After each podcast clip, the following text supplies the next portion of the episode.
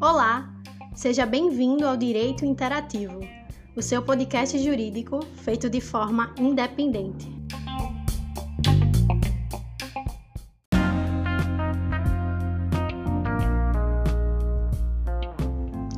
Tudo bem com você? Seja muito bem-vindo ao Direito Interativo. Aqui quem fala é Naira Lucena e hoje teremos mais um episódio, como de praxe, com um convidado especial e vamos debater um pouco sobre um tema de direito civil. Quem gosta de direito civil, fique feliz aí, porque nosso tema de hoje é relacionado ao direito civil, né, o universo civilista, e vamos debater um tema bem gostosinho que todo mundo gosta quando inicia o curso, aquela coisa legal, né, que a gente convive no dia a dia com isso, que são os direitos da personalidade, frente ao COVID-19. Então, assim, a gente vê quantos nossos direitos da personalidade foram abalados devido à pandemia. É um fato indiscutível, né? A gente, felizmente, né, para proteger a si, aos outros, aos nossos queridos, aos nossos entes, precisamos abrir mão temporariamente, né, dos nossos direitos, tanto de ir e vir, como de alguns outros direitos que vamos discutir aqui hoje, mas é por um bem maior, é em prol de melhores dias.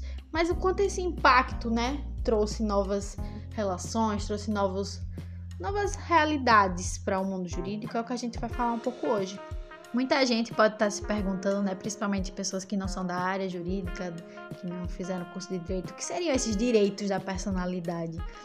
É, a gente sabe que vai ser muito bem falado aqui hoje com a nossa convidada especial, mas só dando um adendozinho. Esses direitos da personalidade, como já está bem explícito no, no próprio título, né, são direitos inerentes à personalidade humana, né? Todo ser humano que nasce com vida, ele tem algum, já garante alguns direitos, né? Como por exemplo, direito à vida, enfim, direitos que são pessoais dele. E quanto mais a gente vai adquirindo maturidade, vai crescendo, mais a gente começa a perceber esses direitos, né? O que seriam esses direitos? Seria o direito à imagem, nós temos direito à nossa integridade física, à nossa imagem, ao nosso nome, é um direito da personalidade. Nós temos direito ao nome, inclusive, quando um bebê nasce morto, né, que a gente chama de morto, ele tem três direitos garantidos, que é o direito ao seu caixão, o direito ao nome e o direito à imagem. Interessante, né? Então, no universo do direito civil, a gente vê que existem certos direitos inerentes à personalidade que devem ser resguardados. Que alguns números aumentaram durante a pandemia são fatos, por exemplo, o número de delivery, de compras online. Isso foi gerando novas relações jurídicas, novos contatos de trabalho, como a gente já falou aqui também no episódio sobre o direito do trabalho. Uma coisa que também chamou a atenção no início, né, da pandemia foram as lives eu acho que deu uma cessada maior, mas assim, era uma febre. Todo mundo se reunia como se fosse show de final de ano. Em casa, para assistir as lives, com o pessoal de casa mesmo. Reunia, eu falo assim, com o pessoal de casa. Então, assim, o direito da personalidade daquele cantor que tá fazendo show na sua casa, na sua própria casa, né? Daquele artista, ele tá sendo um pouco violado, se você parar pra pensar, porque a casa dele tá sendo mostrada, gerava muitos comentários, eita que casa grande, eita não sei o que. Muitos acabavam se saindo um pouco do controle, né? Acostumado com o público, em casa ele se sente mais à vontade. E aí acabava se excedendo, enfim, vários acontecimentos durante a pandemia a respeito disso. Então, assim, ele tava ferindo um pouco né, o seu próprio direito à privacidade. Não que os artistas já não façam isso cotidianamente, mas durante a pandemia ocorreu muito isso. Então, muitas pessoas foram questionando, né, esses debates que aconteciam em relação casa das pessoas, aquele, aquela sessão, né, do seu direito à privacidade, e aconteceu bastante durante a pandemia também. E as pessoas comuns também foram cedendo um pouco esse direito da personalidade, que é a privacidade e a imagem, né? Muitas pessoas utilizando cada vez mais as redes sociais, se expondo, fazendo vídeos, stories, coisas que já tinham gente que fazia, mas eu acho que foi aumentando cada vez mais com a pandemia. Fora que muitas marcas também procuraram as blogueiras, essas pessoas, para fazer campanhas publicitárias, para poder angariar mais renda durante esse período difícil. Então, assim, mais um direito da privacidade, né? que é o direito à imagem, direito à personalidade, perdão, em jogo. Então, assim, não parou, né? A gente vê que mesmo com o distanciamento, as pessoas continuaram exercendo, né, seus direitos e também, inclusive, a sessão, porque nós temos os direitos da personalidade, eles não são absolutos, assim, o direito à vida que Alguns teóricos dizem que sim, alguns doutrinadores, melhor dizendo, porque sem o direito à vida não teriam os outros, né? Mas digamos que o direito à intimidade, por exemplo, ele pode ser sim, caso você queira. Você pode abrir mão dele, né? Porque eles não são absolutos, os direitos fundamentais, eles são, você vai medindo de acordo com o seu interesse. Então, caso para você seja vantajoso vender a sua imagem ou trabalhar com a sua imagem, você faz isso. E até a questão do corpo mesmo. Se você quiser fazer uma tatuagem, de certa forma, está ferindo a sua integridade física. Mas isso aí é uma escolha sua, né? Então, a gente vê que os direitos, eles não são absolutos, eles são relativos. Então, a gente está sempre né, nesse conflito. Mas é isso, a pandemia trouxe algumas discussões legais e a gente tem que estar sempre de olho, né? Não só os civilistas, mas a sociedade como um todo, para a gente estar sempre debatendo, sempre prestando atenção nos acontecimentos. Olá a todos! Espero que vocês estejam bem. Eu sou a Lígia estou muito feliz em poder deixar uma pequena contribuição nesse episódio que eu tenho certeza de que será muito esclarecedor para vocês. Pois bem, Indo direto ao ponto, os direitos da personalidade, eles podem ser vistos como o mínimo essencial para o desenvolvimento da pessoa, uma vez que eles são necessários para a realização da personalidade do ser e a sua inserção nas relações jurídicas. Em resumo, nós podemos dizer que os direitos da personalidade são direitos que têm por objeto os bens e valores essenciais da pessoa, tanto no seu aspecto físico quanto no aspecto moral e intelectual.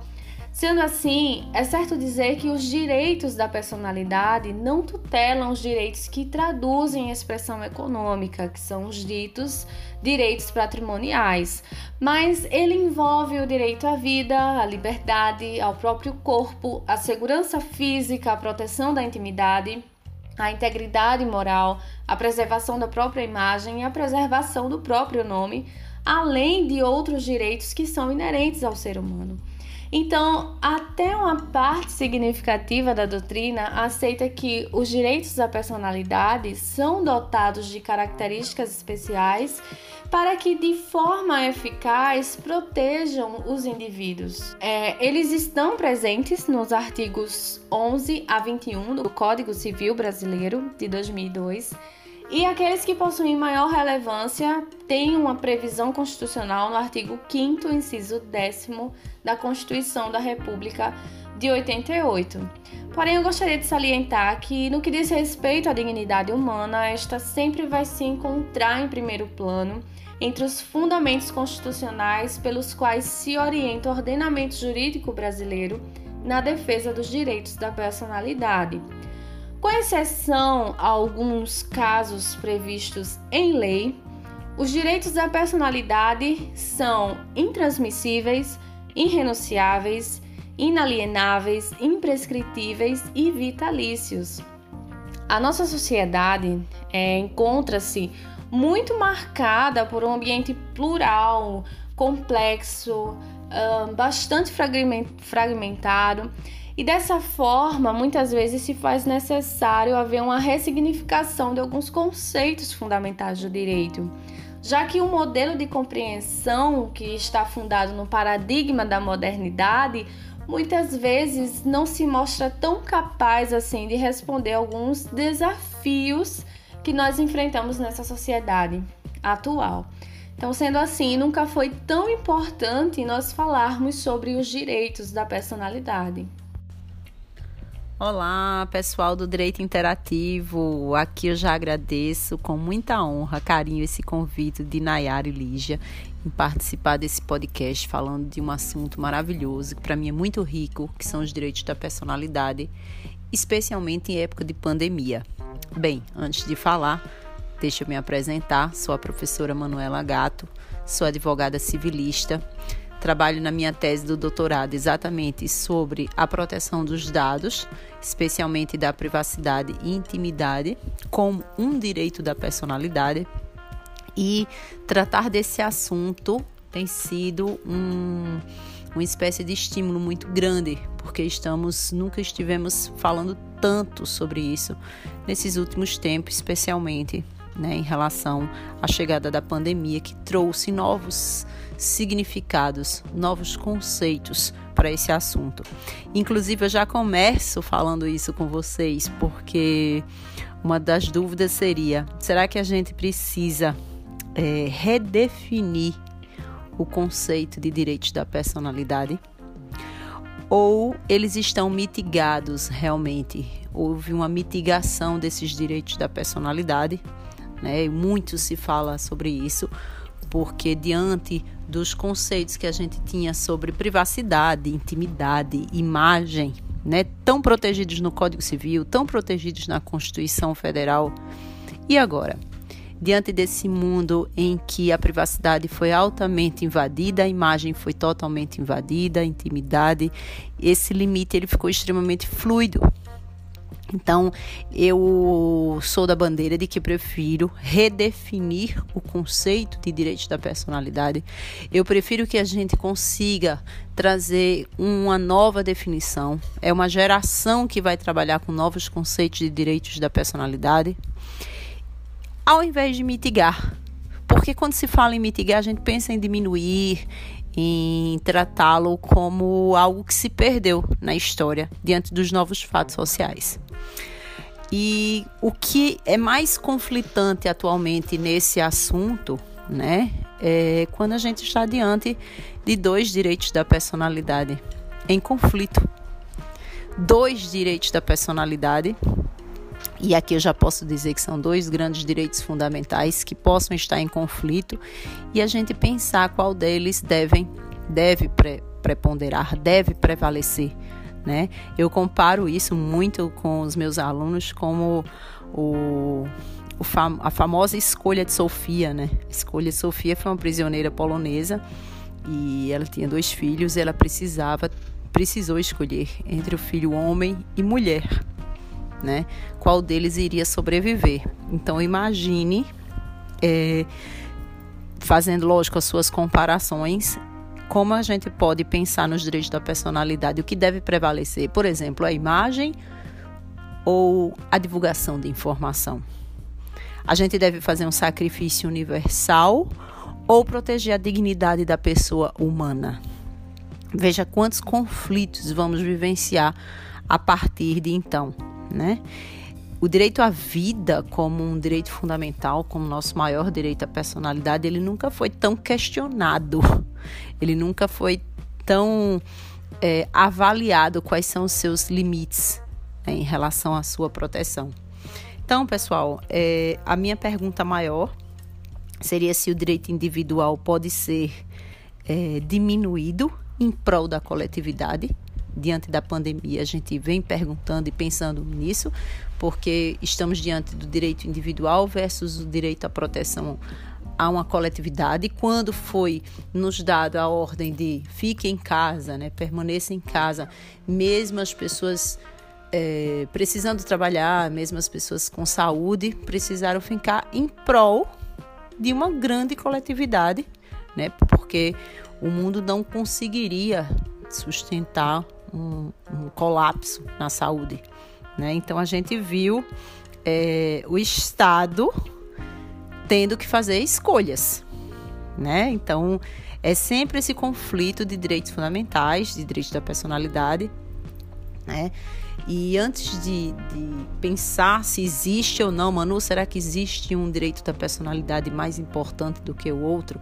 Eu falo sempre o seguinte: se a gente pensar em, em definição, que são os direitos da personalidade? Os direitos da personalidade são os direitos mais sensíveis que o ser humano possui. São os direitos que, quando são violados e tutelados, eles causam transtornos ao ser humano irreparável. São irreparáveis os transtornos que muitas vezes, mesmo com indenizações, é, são, são insuficientes para reparar a lesão, a dor, o sofrimento que aquelas, que aquelas pessoas que foram violadas sentem. Então, é, o Código Civil brasileiro traz uma proteção positivada aos direitos da personalidade, dos artigos 11 a 21 do Código Civil. Esse rol do artigo 11 ao 21 é um rol apenas exemplificativo, quer dizer, ele trouxe alguns exemplos de direitos da personalidade. De lá para cá, Outros novos direitos da personalidade já surgiram. Né? Estamos falando de dados atualmente, mas é, existe um rol, existe uma proteção. O corpo vivo, o corpo morto, a autonomia do paciente, o nome, e aí quando se fala nome também a gente tem que pensar que nome está muito ligado também à questão da imagem, os nomes sociais pelos quais as pessoas são conhecidas, a privacidade e a intimidade. Esse é o rol exemplificativo do Código Civil também a gente precisa entender, além da definição e além dessa previsão, que os direitos da personalidade é, eles estão previstos na Constituição como direitos fundamentais. No artigo 5 inciso 10 da Constituição. Isso é um avanço fantástico para os direitos da personalidade. A gente tem uma proteção legal desses direitos, fortemente protegido no nosso ordenamento jurídico.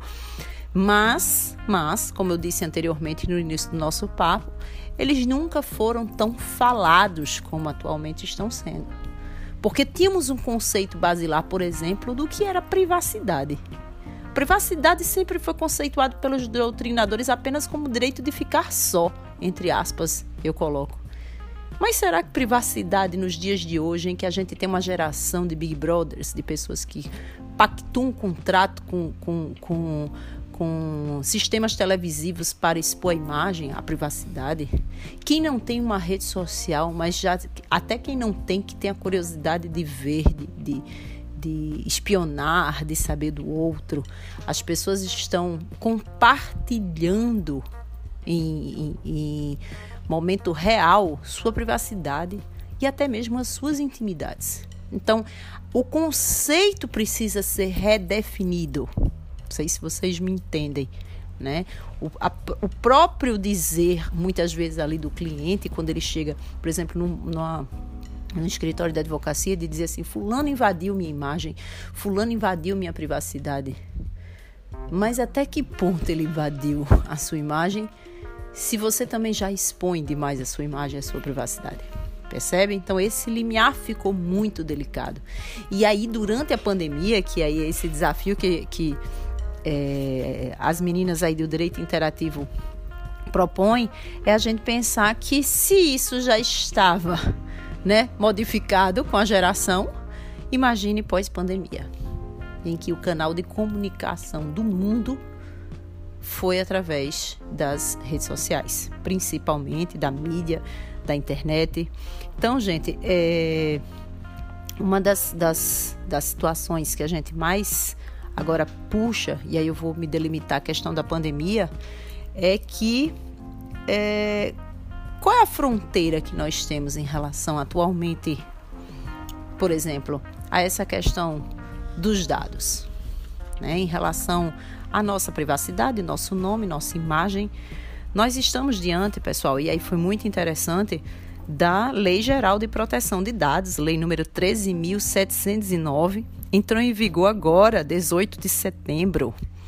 E essa lei ela é uma reprodução básica de uma lei de proteção de dados da Europa, que já está lá há alguns anos. Essa lei geral de proteção de dados, ela vem com o intuito realmente de tentar proteger ao máximo os dados do cidadão comum, mas ela vem carregada já cheio de falhas, cheio de críticas, é, até porque a aplicação de penalidades para todas as empresas e governo que desobedecerem ficou para ser decidida só apenas em 2021. Então, até então, as aplicações de penalidades não existirão. Outra coisa, foi necessário criar e editaram um, um órgão fiscalizador, vamos dizer assim, que ele fosse uma autoridade competente para fiscalizar empresas e o governo que estiverem usando inadequadamente os dados do cidadão. Bem, muito bem, foi criado o órgão, mas não existe ainda a equipe, a estruturação ainda não é feita, então dá uma sensação de vazio com a Lei Geral de Proteção de Dados no Brasil, fazendo aqui já a minha crítica. Veja, gente, estamos caminhando para uma situação muito delicada, porque, por exemplo, vamos falar de outros países. Singapura. A Singapura já tem diretrizes para a coleta de dados. pessoais sem o consentimento. Sem consentimento. Pelo menos a nossa Lei Geral de Proteção de Dados aqui no Brasil exige né, o consentimento do cidadão para que a empresa ou qualquer governo compartilhe dados que a gente forneça, certo? A Itália existe um decreto-lei permitindo também compartilhamento de dados. China existem drones para alterar, por exemplo, e informar se a pessoa está ou não usando máscaras na rua, se existe, existem aplicativos para saber se a pessoa está com febre ou não, implantação de scanners que detectam os indivíduos com febre nos metrôs. Veja onde estamos chegando, certo? A gente fala aqui muito sobre essa questão dos dados. É, tem inclusive um documentário fantástico do Netflix agora, Dilemas da Rede. Inclusive, passei muito para os meus alunos que assistissem, porque é chocante mesmo. São os depoimentos dos criadores daí das, das redes sociais, do Google, da, né, da, das, do Facebook, e eles falam abertamente que eles não têm mais o controle, perdeu-se o controle. E o ser humano é um produto final. Eles querem que a gente se torne realmente usuário e esses dados vão para onde? E essas informações vão para onde? Veja, todos nós viramos eternos agora algoritmos. Cada um de nós aqui tem um perfil.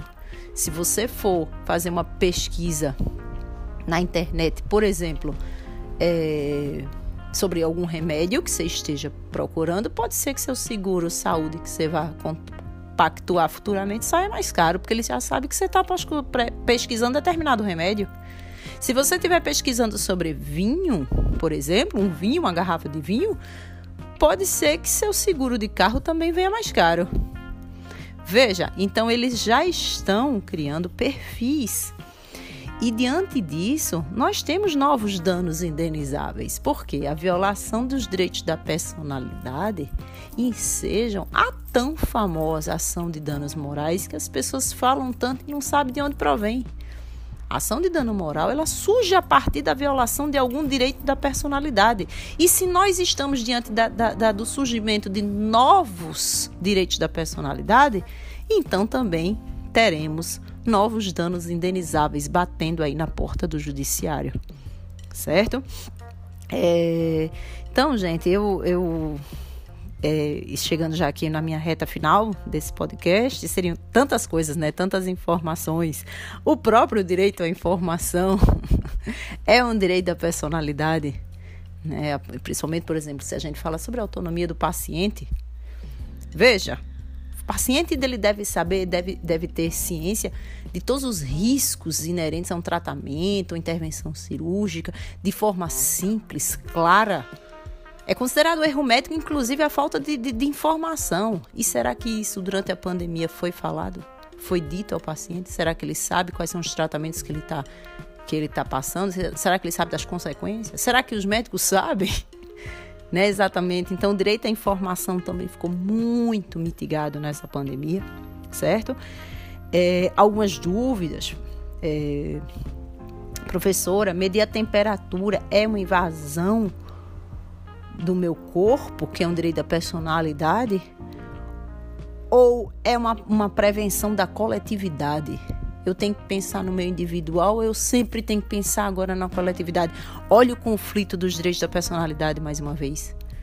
Olha outro fator, a Lei 13.979-2020, que foi a lei que trouxe as medidas de enfrentamento à pandemia, trouxe três caráteres de enfrentamento: o isolamento, fizemos, quarentena para aqueles que tinham adquirido Covid e tratamento compulsório tratamento compulsório, que isso vai totalmente de encontro ao Código Civil que fala que é proibido.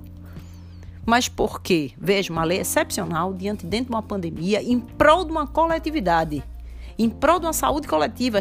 Estão percebendo como a pandemia veio para quebrar alguns conceitos básicos que já tínhamos lutado tanto para proteger? Então, houve sim é, houve um caso logo no início da pandemia, no caso de Paraty, de um casal que veio de fora, se recusou a, a se isolar porque estavam suspeitas de Covid. Eles não queriam ficar isolados obrigatoriamente no hospital, mas o próprio município de Paraty ingressou com ação e, e obrigou aquele casal. Quer dizer, houve uma necessidade maior de proteção à coletividade do que o interesse comum. Mas é isso, gente. Eu acho que no final das contas vocês estão percebendo que estamos realmente na escolha de Sofia. a escolha de Sofia no final é, que teve que escolher entre dois filhos, nós estamos tendo que muitas vezes no nosso dia a dia tendo que escolher qual direito da personalidade deve prevalecer, principalmente nessa época de pandemia, e que lógico, mesmo pós-pandemia, quando isso tudo é, se Deus quiser finalizar, vamos ter que ressignificar muitos conceitos, vamos ter que reconstruir os novos conceitos de privacidade e privacidade dos dados, direitos da personalidade em geral. Muito obrigada, fico muito feliz e me coloco sempre à disposição de vocês para o que precisarem. Boa